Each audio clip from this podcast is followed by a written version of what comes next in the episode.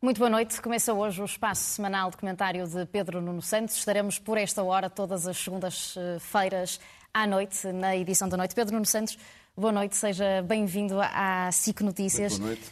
É um gosto enorme estar aqui eh, com a Nelma, estar aqui na SIC, eh, na SIC Notícias e começar uma nova fase também na, na, na minha vida. Eh, igualmente. Demitiu-se há quase um ano, na sequência dos polémicos 500 mil euros pagos a Alexandra Reis, autorizados por si, por WhatsApp.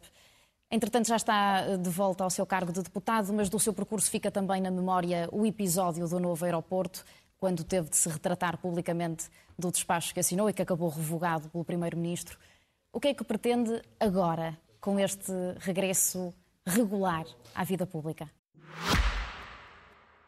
Este podcast SIC Notícias é só um de muitos que pode ouvir no site da SIC Notícias ou na sua plataforma preferida. Os melhores programas de televisão, a opinião que importa e ainda entrevistas exclusivas em podcasts originais. Onde e quando quiser leve no bolso todas as conversas. Fique a par das últimas novidades em signoticias.pt barra podcast e nas nossas redes sociais. Bom, antes de mais, eh, eh, eu faço política já há muitos anos. Eh, fui eleito deputado a primeira vez em 2005 e sou membro e fui membro do governo desde o início do governo.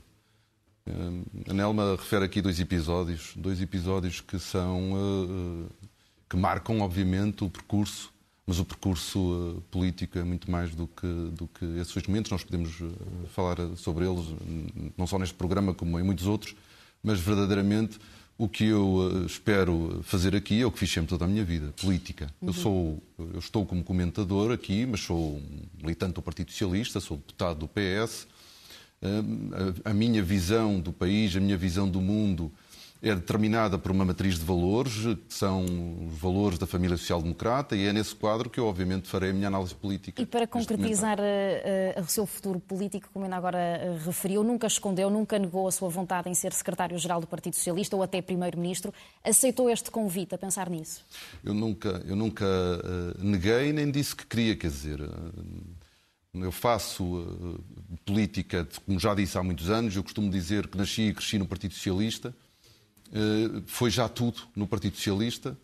Uh, não ocupei essa função e neste momento essa função não está em causa, nem está na minha cabeça neste momento. E, nem portanto, no próximo Congresso, em março do próximo ano. Eu estou na Assembleia da República, foi, fui convidado para fazer este comentário, aceitei mais nada do que isso, intervir politicamente de todas as formas que eu puder, esta é uma delas. Para concorrer no próximo Congresso para secretário-geral do PS está fora de questão? Não, isso nós temos um primeiro-ministro, eu sou dos que acha, nem toda a gente pensa assim no PS, mas eu sou dos que acha que o primeiro-ministro deve ser o secretário-geral do Partido Socialista. Acho que não correria bem um secretário-geral do Partido Socialista diferente do primeiro-ministro. E, portanto, eu julgo que naturalmente será eleito secretário-geral do PS aquele que é hoje o Primeiro-Ministro, que é Primeiro-Ministro pelo menos até 2026. Mas agora que está cá fora, o Primeiro-Ministro pode esperar aqui uma voz da oposição? Não, não, e acho que, que, o Primeiro-Ministro tem a certeza que isso não acontecerá. Eu não serei nem oposição ao Governo e, como também já disse em outras situações, também não serei porta-voz. Sou um dirigente, um militante do PS, o Partido Socialista tem uma tradição de grande liberdade de expressão. Vamos, podemos recuar a Mário Soares e Manuel Alegre. Eu não me estou a colocar ao, ao, nível destes dois monstros da vida política nacional e do Partido Socialista, mas também na, das novas gerações, Sérgio Sousa Pinto ou Alexandra Leitão, que são militantes do Partido Socialista e são pensadores livres. E é assim que eu expressarei sempre a minha opinião, de forma livre, de acordo com a minha consciência mas obviamente que eu sou do uhum. PS. Já estamos a pensar mais longe, mas caso chegasse a Primeiro-Ministro, imaginaria-se a reeditar uma geringonça? Não, nós falaremos, julgo eu, da sondagem. E, a, a sondagem, assim? a sondagem dá-nos algumas pistas importantes sobre o que poderá acontecer. Acho Uh, qualquer partido, qualquer líder de partido ambiciona o melhor resultado possível. O melhor resultado possível passa por uma maioria absoluta, mas obviamente que as maiorias absolutas acontecem muito de vez em quando e uh, António Costa conseguiu quebrar um tabu. que era um problema para o Partido Socialista. O Partido Socialista não conseguia governar com uma solução maioritária uh, construída à sua esquerda e isso era um bloqueio. Esse bloqueio foi ultrapassado em 2015 e eu espero que não tenha sido uma, um parênteses na história da democracia portuguesa. Para terminarmos esta, esta introdução sobre o seu regresso para o ANA Europeias, isso faria sentido para si? Não, nenhum sentido. Não tenho qualquer vontade, ambição, gosto uh, pelo Parlamento Europeu e, portanto, é a política nacional e o meu país que, que, me move. Vamos então olhar para a sondagem que falava há pouco, divulgada hoje pela SIC e pelo Expresso, à questão em que partido votaria se as eleições fossem hoje ganha o Partido Socialista, mas quase 70% dos inquiridos eh, considera mau ou muito mau o desempenho uh, do governo. Sente que os episódios que protagonizou, que há pouco recordávamos, ou os resultados de decisões tomadas uh, por si, nomeadamente a Comissão Parlamentar de Inquérito à TAP, ainda hoje mancham esta imagem que os portugueses têm da maioria socialista? Bem, isso, isso era atribuir-me a mim uma importância que eu não tenho. E acho sinceramente que os, eh, os episódios que, que, refere fazem parte da vida, da vida política e da vida profissional. Nós, uh, ao longo da nossa vida profissional, fazemos muitas coisas bem, algumas coisas correm menos bem. E é por isso, essas que lhe pedem faz parte, Isso faz parte da, da, da vida, e faz parte da política, e faz parte da democracia. Uh, julgo que, obviamente, que, que, nenhum desses episódios teve na cabeça de nenhuma pessoa que respondeu à sondagem, porque, objetivamente, nenhum deles tem um impacto. Nem na a Comissão vida, Parlamentar Inquérito um à TAP? Sim, nem tem um impacto na vida das pessoas que a leve a tomar. Uh, a, expressar, a expressar opiniões sobre em quem votaria em função delas. E, portanto, eu acho que os portugueses fazem uma avaliação, é o que a sondagem diz, uma avaliação negativa de governo, mas a verdade é que os portugueses, quando lhes perguntam em quem votariam, dão a vitória ao Partido Socialista. Não confiam em mais nenhum partido, nomeadamente no principal adversário do PS. Está a dizer é que este resultado diz mais sobre a oposição do que sobre o próprio não, não, país? Não, não, porque o partido não, quer dizer, diz sobre os dois, diz sobre quem, quem apesar de tudo, consegue garantir, eh, transmitir confiança. O povo português, apesar de tudo, confia no Partido Socialista. Eh, há sempre dos dois lados. E, obviamente, o PSD, que tem uma queda muito significativa nesta, nesta sondagem, está numa encruzilhada, numa encruzilhada entre uh, uh, uh, e, e, com uma grande dificuldade a afirmação de um projeto. Eu não acho que o problema seja o problema de liderança. Eu acho que há um problema de projeto no PSD. O problema não é Luís Montenegro. Entre, não, eu julgo que há um problema muito mais de fundo e estrutural com o PSD que está entre um projeto liberal protagonizado pela IEL, um projeto conservador protagonizado pelo, pelo, Chega, e o Partido Socialista, que deu agora, com, este, com, com, estes, com os governos de António Costa, uma grande importância à disciplina orçamental. O PSD está sem discurso, e aquilo que nós vamos vendo é, é o PSD a apresentar propostas setoriais, com algumas diferentes, de algumas diferenças, mas tem uma, uma, uma visão verdadeiramente alternativa que inspire confiança no povo português. Portanto, eu julgo que estes resultados refletem, apesar de tudo, a confiança que os portugueses têm em António Costa e no governo do PS e, ao mesmo tempo, não verem o PSD como alternativa. Mas há outra eh, nota importante nesta sondagem que ainda não vi ser referida e que acho que é eh, relevante. Pela primeira vez em muitas sondagens, a esquerda volta a ser maioritária. Nós tínhamos sempre o PS à frente, em algumas com o PSD muito próximo ou empatado, mas tínhamos a, direita com maioria. E esta sondagem, aquilo que nos mostra é que a esquerda volta a ser maioritária em Portugal, pelo menos eh, na sondagem, não estamos em nenhum ato eleitoral, mas estamos a analisar a sondagem e a sondagem dá uma, eh, eh, uma maioria à esquerda e eu acho que esse é um elemento também importante desta sondagem. Vamos olhar eh, para um dos assuntos que mais tem preocupado os portugueses, que é a habitação. António Costa disse há uma semana que se sente frustrado com a falta de resposta política. Um primeiro-ministro que está em funções há oito anos e que prometeu casas para todos, não devia reconhecer e assumir que não conseguiu antever o problema desta dimensão? Não, o primeiro-ministro não tem que que reconhecer aquilo que, que não é sua responsabilidade. Quer dizer, António Costa.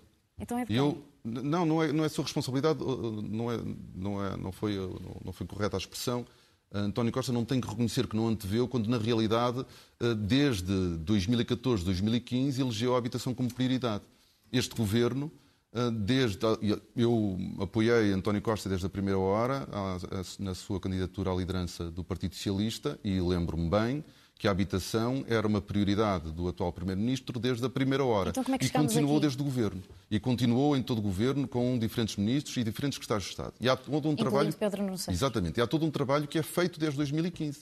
Começa com Matos Fernandes e a Secretária de Estado, a Ana Pinho, continua comigo e com a Ana Pinho, depois comigo e a Marina, e a Marina Gonçalves, e atualmente a Marina Gonçalves como Ministra da Habitação. Mas se o Primeiro-Ministro está este... frustrado é porque esse trabalho não, não resultou e... naquilo que ele esperava. Nós todos esperamos, obviamente, então, e há trabalho, para já, eu, nós, eu explicarei, uhum. há trabalho que demora a produzir os seus resultados.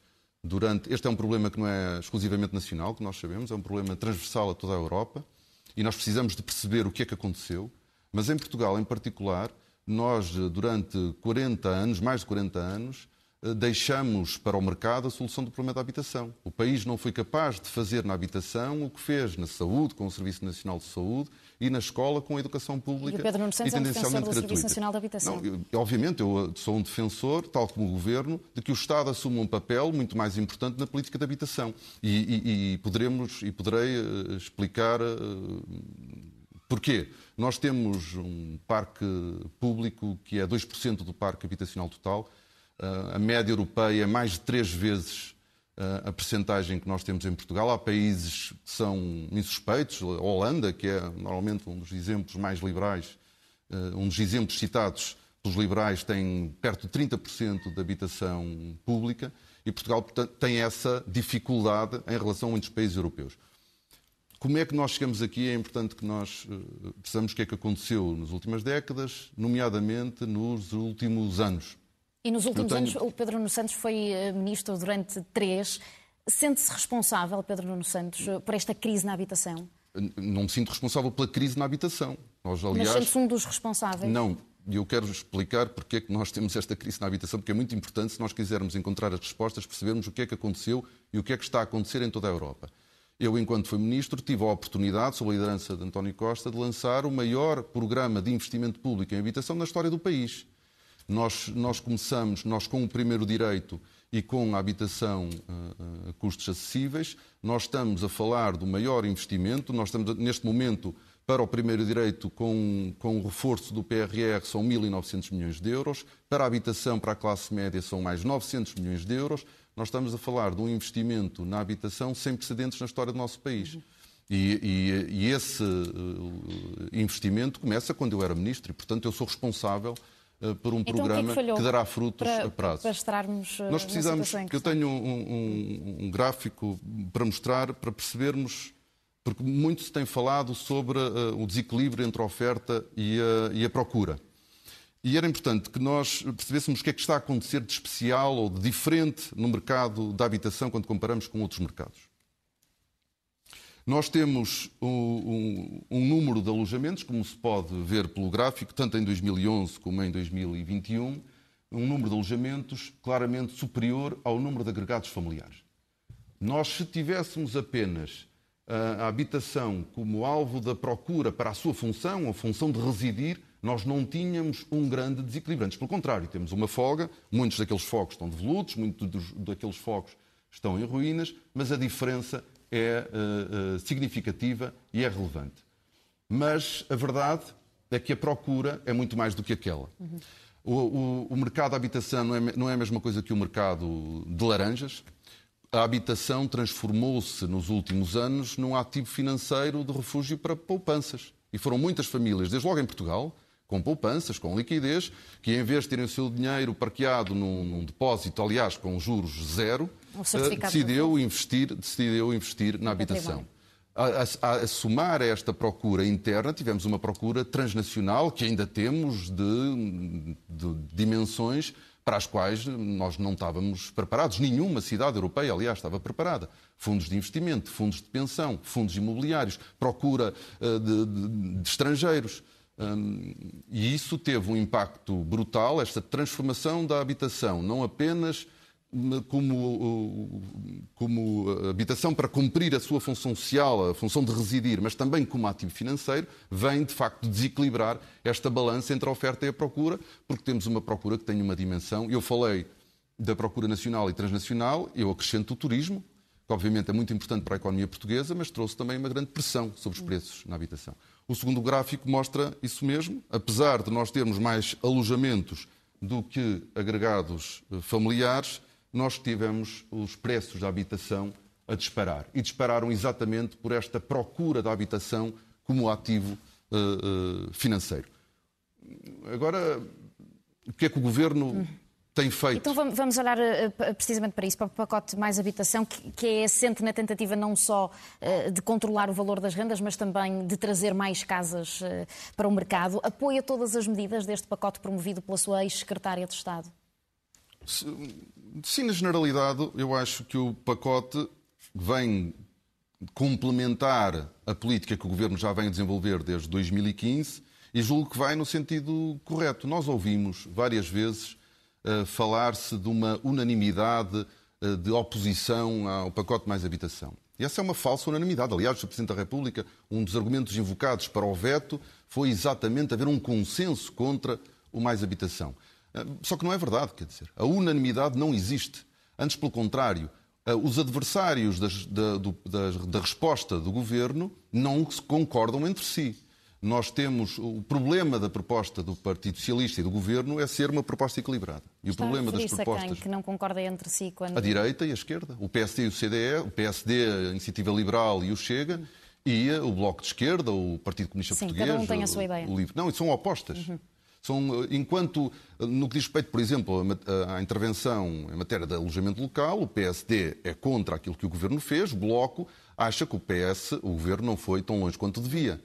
O PSD é contra o fim dos vistos, dos vistos gold para o imobiliário, o Bloco de Esquerda achava que se devia ter ido mais longe. E, portanto, nós, estamos, nós não estamos a falar de uma unanimidade contra o pacote de mais habitação, nós estamos a falar de, de, de críticas que são em polos uh, diametralmente opostos.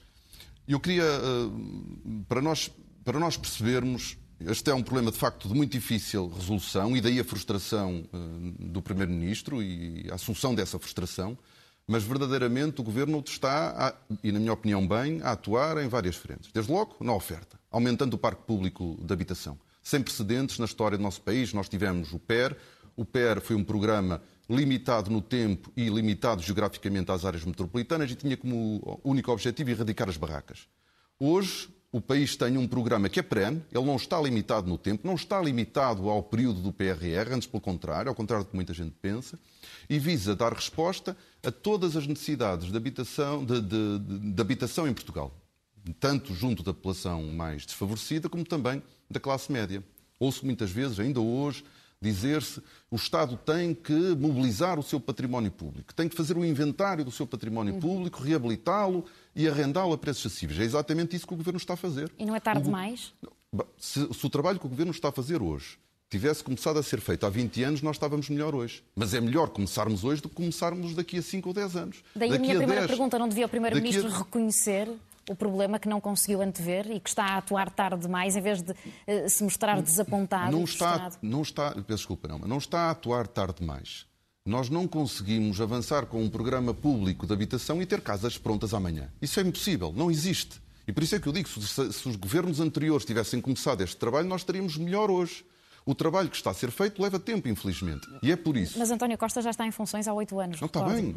Está bem, e está em funções há oito anos, mas esses oito anos não, não, não são o tempo suficiente para nós conseguirmos ter um parque público com dimensão. E é por isso, a par do aumento do parque público de habitação, são dadas também são dados estímulos ao privado para que o privado possa também aumentar a sua oferta, a oferta de habitação a custos acessíveis, uhum. com o IVA a 6% e a cedência de terrenos gratuitamente por 90 anos.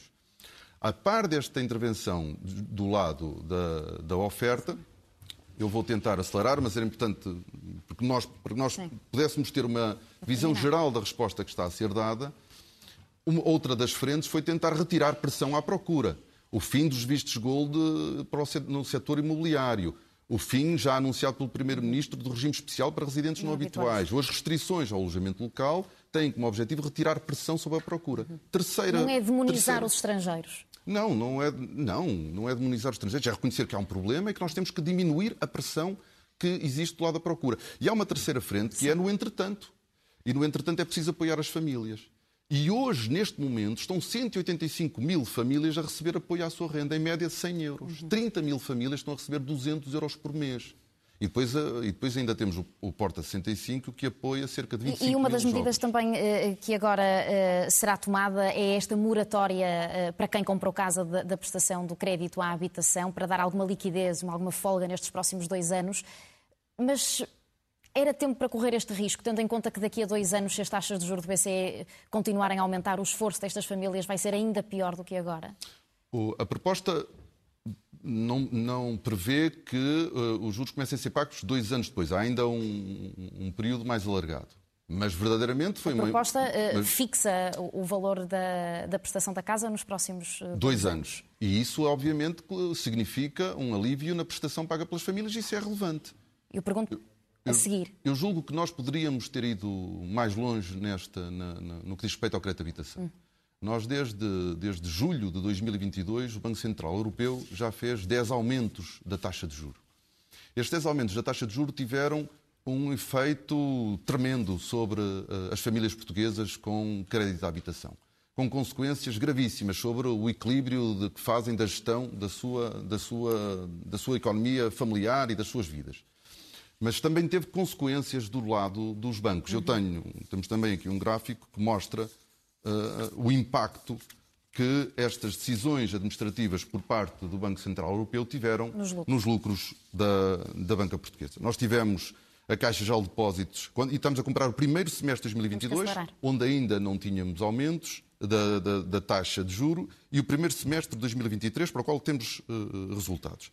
A Caixa de Depósitos sobe de 486 milhões para 608 o BCP de 62 para 423. Então, devia ter ido mais longe em que o Governo? Eu julgo que, é, que era justo que os lucros da, dos bancos portugueses, que advêm exclusivamente dos aumentos administrativos por parte da BCE, devessem refletir-se na, na, travagem e na redução das prestações pagas pelas famílias. Como? Em 2011, em, através da sua taxação e negociação com os bancos, da utilização dessa margem para conseguirmos travar ou mesmo reduzir as prestações pagas pelas famílias. Uhum. Isso já foi defendido uh, pelo Bloco de Esquerda, pelo PCP, pelo Chega. Acha que o Governo e o PS uh, ainda não alinharam nessa ideia? Pedro Nuno Santos pensa que é o primeiro a fazê-lo, porque já existe a contribuição sobre o setor bancário, também o adicional de solidariedade e com isto o Estado também arrecada cerca de 300 milhões por ano.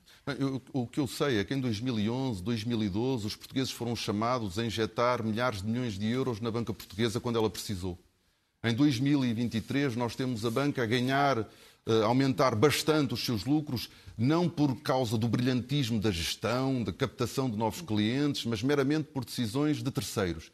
E, obviamente, que esse, eh, esse lucro uh, uh, que se deve, que caído do céu, devia-se refletir na redução do peso que tem o crédito No próximo comentário podemos explorar esta ideia para explicar como é que isso se aplicaria na prática, mas temos que avançar para o Orçamento do Estado para o próximo ano, que é entregue amanhã no Parlamento. Uma sondagem da SIC desta última semana mostrava que a maior preocupação dos portugueses são os impostos. O que é que podem esperar a este nível? Qual é a expectativa que podem ter? Para a classe média parece que pode ser melhor do que se esperava o alívio no IRS, eu, concretizando? Eu não, eu não conheço o Orçamento de Estado, ele vai ser entregue amanhã, vai ser apresentado amanhã, eu não, não, não tenho informação privilegiada para, e, portanto, não posso fazer nenhum anúncio antecipado mesmo. Eu, sobre o Orçamento de Estado, eh, eu queria apenas, deixava aqui eh, dois apelos, e começava pelo IRS. Hoje, é consensual, toda a gente quer reduzir o IRS, e o Orçamento de Estado vai ter uma redução aparentemente significativa do IRS. Era óbvio que teríamos de atualizar os escalões uh, para incluir, para integrar o, efeito da inflação e já estava previsto que o governo continuasse, porque esta não é a primeira vez que há uma intervenção no IRS por parte deste, de, de, de governos liderados por António Costa, dos governos do PS. Nós estamos a fazer isso desde o enorme aumento de impostos dos governos, do governo de Passos Coelho, e esta é mais uma redução sobre o IRS. Tenho uns grafismos eu também aqui para ajudar. Tenho, porque era importante. Eh, porque o meu apelo é que as reduções no IRS sejam feitas com cautela. Porque nós precisamos todos de ter consciência de quem é que paga o IRS e quem é que beneficia mais da, da, da, da redução do IRS. 42% das famílias não pagam IRS, não é porque fujam, é porque não ganham o suficiente. Ganham pouco e, por isso, não pagam IRS. 58% das famílias portuguesas que pagam IRS. E das que pagam IRS, e no gráfico seguinte eh, podemos ver de forma mais clara, dos que pagam IRS, 53% do IRS é pago por 6% das famílias. As famílias com rendimentos acima de 50 mil euros são responsáveis pela maioria do IRS liquidado. Quando nós baixamos o IRS, nós estamos a favorecer mais os de cima, menos os do meio e nada os de baixo. E a redução da carga fiscal, a redução da receita fiscal tem consequências a outro nível. Os portugueses sabem bem, e a sondagem mostra isso, que quando nós puxamos o cobertor de um lado, ele vai destapar do outro.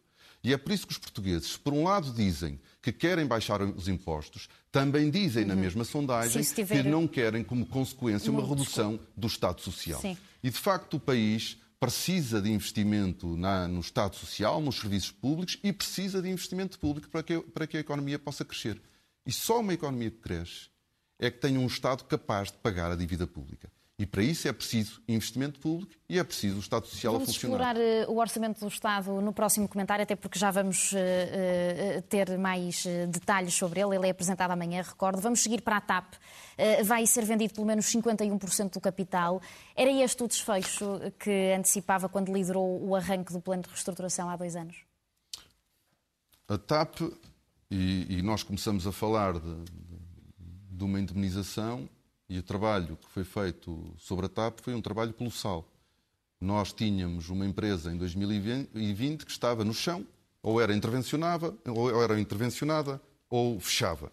A decisão do governo foi intervencionar a empresa, era eu o ministro das Infraestruturas na altura, e esse foi é um dos dossiês mais difíceis do governo, foi o dossiê mais difícil que eu tive em mãos. A verdade é que nós conseguimos pegar numa empresa com uma importância tremenda para a economia portuguesa, eh, levantá-la, conseguimos negociar e aprovar um plano de reestruturação em Bruxelas, aplicá-lo com sucesso e antecipar os resultados que estavam previstos para 2025, antecipá-los para 2022. A TAP é mesmo uma das mais importantes empresas portuguesas, ao contrário daquilo, do que aquilo que muita gente parece uh, uh, reconhecer. Estamos a falar de uma, princip... de, uma, de uma, empresa que é um dos principais exportadores nacionais. Vamos, vamos voltar à, minha pergunta, Pedro Eu não, não me esqueci dela. 51% do capital será privatizado. Era não... isto que antecipava? Concorda? Eu não me esqueci da, não me esqueci da pergunta, mas uh, é, é, é, importante referir uh, a dimensão e o impacto e a importância que a TAP tem para a economia portuguesa. É isso que eu quis fazer, fazer quando falei das exportações ou das compras que a TAP faz às empresas nacionais. Eu tenho. Em 2020, quando nós negociamos o plano de reestruturação com Bruxelas, ficou claro na, na negociação com Bruxelas que não, há, que não havia nenhum imperativo de venda da TAP. E essa foi uma questão importante para nós. Nós não queríamos que do plano de reestruturação negociado com Bruxelas saísse uma imposição de venda e isso foi conseguido. E, portanto, o Governo não está obrigado, pelo plano de reestruturação, a vender nem a totalidade nem parcialmente o capital da TAP. Essa é uma opção política. Eu, Concorda eu, com ela? Eu mantenho a mesma posição de 2015. Acho que, eh, e já disse várias vezes, eu defendo a abertura do capital da TAP a um grupo de aviação, a um grupo de aviação, não a fundos nem a instituições financeiras. Mas não a maioria. Eh, mas que o Estado mantenha a maioria eh, do capital. Acho que é importante a TAP não ficar sozinha, e estar integrada num grupo de aviação, mas acho que a melhor forma de garantirmos uma TAP portuguesa sediada em Portugal, a pagar impostos em Portugal, a comprar às empresas portuguesas e a desenvolver o hub de Lisboa, a melhor forma de garantir isso é através do controle da maioria do capital. Mas uh, Vamos, vamos então focar nessas condições que são, que são impostas eh, pelo Governo, ou pelo menos é essa a intenção, que o comprador seja uma grande empresa de aeronáutica, já percebi que concorda. Também eh, que o hub de Lisboa seja mantido. Fernando Medina diz que isso é até um elemento fundamental na claro. avaliação das propostas. Eh, mas no final, o que é que acha que os portugueses vão valorizar na venda da companhia? Que depois de lá terem posto 3 mil milhões de euros, que seja vendida mais barata para garantir este tipo de condições, ou que seja vendida o mais caro possível para recuperarem o dinheiro que lá injetaram. E falo dos portugueses Quando... todos. Um vizinho seu de São João da Madeira vai compreender que a TAP seja eh, vendida mais barata para garantir o hub de Lisboa? O que eu sei é aquilo que nós temos a obrigação eh, de explicar. Nós, quando o fizemos, quando resgatamos a TAP, a questão fundamental não era saber se iríamos, não era saber qual era o resultado contabilístico de uma venda ou, da renta, ou, de, ou de quanto é que valeria a empresa passado alguns anos. nós quisemos evitar um prejuízo para o país, para o Estado e para a economia muito superior aos 3,2 mil milhões de euros que foram injetados. Um estudo da McKinsey calculava em 10 mil milhões de euros as perdas até 2030 se a TAP encerrasse. E, portanto, nós injetamos 3,2 mil milhões de euros para que o país não perdesse muito mais. E, a, e, essa, e essa vitória foi conseguida. Nós temos a empresa e temos hoje uma empresa saudável a dar lucro. Hum, eu julgo que a empresa, bom, eu não sou avaliador, mas tenho a convicção de que a empresa uh, pode valer muito. E no quadro de sinergias com outros grupos de aviação, pode isso ainda acrescentar ou mais a totalidade do capital. Mas, então, isso não significa, mas isso não significa que o objetivo. Qual é a esperança real que os portugueses podem ter na, na recuperação destes 3,2 mil milhões de euros? É certo que não foi um empréstimo, foi uma injeção de capital. A TAP não ficou a dever ao país eh, esse valor, mas os portugueses eh, recordam-no quase diariamente. Qual é a esperança que tem? E pergunto o valor em si, não como o Pedro Santos disse há um ano, a TAP está a pagar aos portugueses desde o primeiro dia em passageiros, exportações e apoio ao turismo. Eu pergunto-lhe os 3,2 mil não, milhões, qual é a esperança não, de os recuperar na venda? Não, não, mas, mas, mas não têm que ser recuperados na venda. Desde logo, eu quero lembrar que a TAP, em média, paga 300 milhões. A TAP, entre, entre salários, entre eh, IRS, entre, no, no, quadro vasto de, de, de, impostos que a TAP paga, a TAP uh, está na origem de cerca de 300 milhões de euros de receitas fiscais. Com 10 anos são 3 mil milhões de euros. Se a TAP não existisse, esses 3 mil milhões de euros também não existiam. E, portanto, em 10 anos a TAP pagará em impostos aquilo que foi injetado. Em impostos. O contributo da TAP é muito maior do que isso. A TAP compra mais de mil milhões de euros todos os anos a mais de mil empresas portuguesas. Isto tem impacto na economia e nos empregos. E é esta também, é, é também a nossa obrigação de explicarmos. Nós estamos sempre a, a, interpretar aquela que é a vontade dos portugueses. A Nelma falava em nome dos portugueses. Eu não sei se pode falar em nome dos portugueses. O que eu sei é que nós temos a obrigação de explicar que o país perderia muito mais do que os 3,2 mil milhões de euros que foram injetados e que, e, que, e que, a TAP dará à economia portuguesa muito mais do que os 3,2 mil milhões de euros, mesmo que nenhum por cento seja vendido. Hum. Vamos eh, terminar uh, com a notícia de que o PSD admite rasgar o acordo que fez com o PS sobre o método de escolha da localização do novo aeroporto. O PSD fala numa alegada falta de independência da Comissão Técnica. Como um homem que tentou fazer tudo sozinho, na altura em que assinou o despacho, sem falar com o Primeiro-Ministro, muito menos com a oposição, o que é que acredita ou considera que o Governo devia fazer agora? Esperar pela oposição ou avançar? Em primeiro lugar, a notícia uh, de que o PSD, através de um seu vice-presidente, Miguel Pinteluz, uh, assumiu que haver uma quebra de confiança, está, a expressão quebra de confiança está entre aspas na notícia do, do jornal público, a quebra de confiança perante o rumo do processo de seleção do, do aeroporto. E isso causa a mim perplexidade. A notícia não teve grande expressão, mas devia ter tido.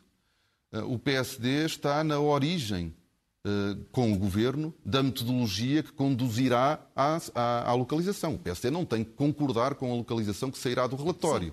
Mas Aliás, a decisão método... de rasgar este acordo só vai uh, mas, sair depois desse relatório. Mas o método Sim. tem origem num acordo entre o PSD e entre o governo. A coordenadora da Comissão Técnica Independente não é, é quer dizer, é uma uma, uma, individualidade altamente uh, respeitada uh, na academia. Rosário partidário. Não foi posta em causa quando foi escolhida, antes pelo contrário. Dez meses depois do início da, da, constituição da Comissão Técnica Independente, nós temos o PSD a pôr em causa a idoneidade da coordenadora da Comissão Técnica Independente, o que não deixa de ser extraordinário. E a, a, acusação que é feita é porque, de alguma forma, terá participado em processos anteriores que conduziram à, escolha de Alcochete. Não deve haver um único uh, português da área da, das infraestruturas, da engenharia, da aviação, dos transportes, que não tenha dado opinião, que não tenha uma opinião firme sobre a localização. Estar à espera de termos um, alguém numa comissão técnica independente que nunca tenha pensado sobre o assunto, que nunca tenha tido uma opinião, obviamente isso não tem qualquer uh, uh, sentido. E é preciso que tenhamos consciência do seguinte: a coordenadora da Comissão Técnica Independente foi escolhida por um trio de personalidades pelo Presidente do Conselho Superior de Obras Públicas, pelo Presidente do Conselho de, de Reitores das Universidades Portuguesas e pelo Presidente do Conselho do Ambiente e Desenvolvimento Sustentável. Estas três personalidades indicaram um nome que foi aceito pelo Primeiro-Ministro e que eu julgo terá tido também o ok do, do, do PSD. Eu só encontro duas explicações para esta, esta, esta tentativa de afastamento do, do PSD no que diz respeito ao processo de seleção da localização do aeroporto. Uh, uma delas é uma tentativa de condicionamento, porque, obviamente, de condicionamento da coordenadora. Eu, daquilo que conheci, tive a oportunidade de conhecer, não me parece que seja uh, pessoa condicionável, mas acho que esse é um dos objetivos de Miguel Pinto Luz. O outro é preparar o terreno para que o PST tenha argumentos para não aparecer numa fotografia ao lado do Primeiro-Ministro a anunciar a localização do aeroporto nem vésperas de eleições europeias. E por isso, só que acho que escolheu da pior maneira, pondo em causa o resultado de uma metodologia que o PST aceitou há 10 meses. Eu, sobre o aeroporto, acho que é uma das maiores uh, falhas uh, do sistema político português. Já se estudaram cerca de 17 localizações, vão-se estudar mais algumas, estão-se a estudar mais algumas agora. O primeiro estudo é de 1972, ainda de Marcelo Caetano, e ao fim destas décadas o país não foi capaz de resolver este uh, bloqueio. Qual é a solução que ainda defende? É a mesma do que o despacho Eu queria dizer ah, ah, sobre, sobre, sobre a questão do, do, despacho ter decidido sozinho, eu quero dizer que se, se, recuperarmos essas, esse período, nós vamos ter declarações de apoio da Ordem dos Engenheiros, da Confederação do Turismo, da concessionária dos aeroportos e a não oposição do Presidente da Câmara Municipal. Então continua a defender Alcochete como, como, como, a solução para o novo aeroporto? O, o que eu, o que eu uh, defendi, e sinceramente, o, o, país já estudou tudo o que havia para estudar, sinceramente. Montijo sobre... de uma forma temporária e depois Alcochete substituir Exatamente, tudo. nós precisamos, nós precisamos de um, de um aeroporto, como se costuma dizer, standalone, Uh, mas isso, uh, um, um, aeroporto único, porque é mais eficiente, mas isso demora anos. E nós temos um curto prazo e nós estamos a perder milhares de milhões de euros eh, e obviamente que o Montijo, no curto prazo, eh, dava resposta a essa eh, à oportunidade de podermos continuar a receber mais uh, uh, turistas. Pedro Nuno Santos, o nosso tempo chegou ao fim. Obrigado até para a semana. O, o, comentário de Pedro Nuno Santos vai estar disponível no site, em vídeo e em podcast. A edição da noite continua já a seguir com a Ana Patrícia Carvalho. Boa noite.